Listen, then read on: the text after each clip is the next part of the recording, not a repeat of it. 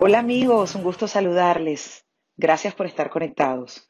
Hoy les quiero hablar acerca de lo que es la anualidad de seguro. Y es que en el área de seguros, eh, la anualidad se refiere a un periodo de 12 meses seguidos y completos. Y empieza a transcurrir en la fecha en que la póliza toma su efecto, cuando la póliza es efectiva. Normalmente en las aseguradoras eh, las fechas de inicio de póliza siempre van a ser los primeros de cada mes o los 15 de cada mes. Entonces, si no es el primero o es el 15, no va a tener la efectividad. Si yo la compro después del 15, va a ser el primero del mes siguiente. Lo importante es que usted tenga en cuenta que la anualidad se cumple al año póliza, no al año calendario. Gracias por estar conectados. Que tengan un lindo día.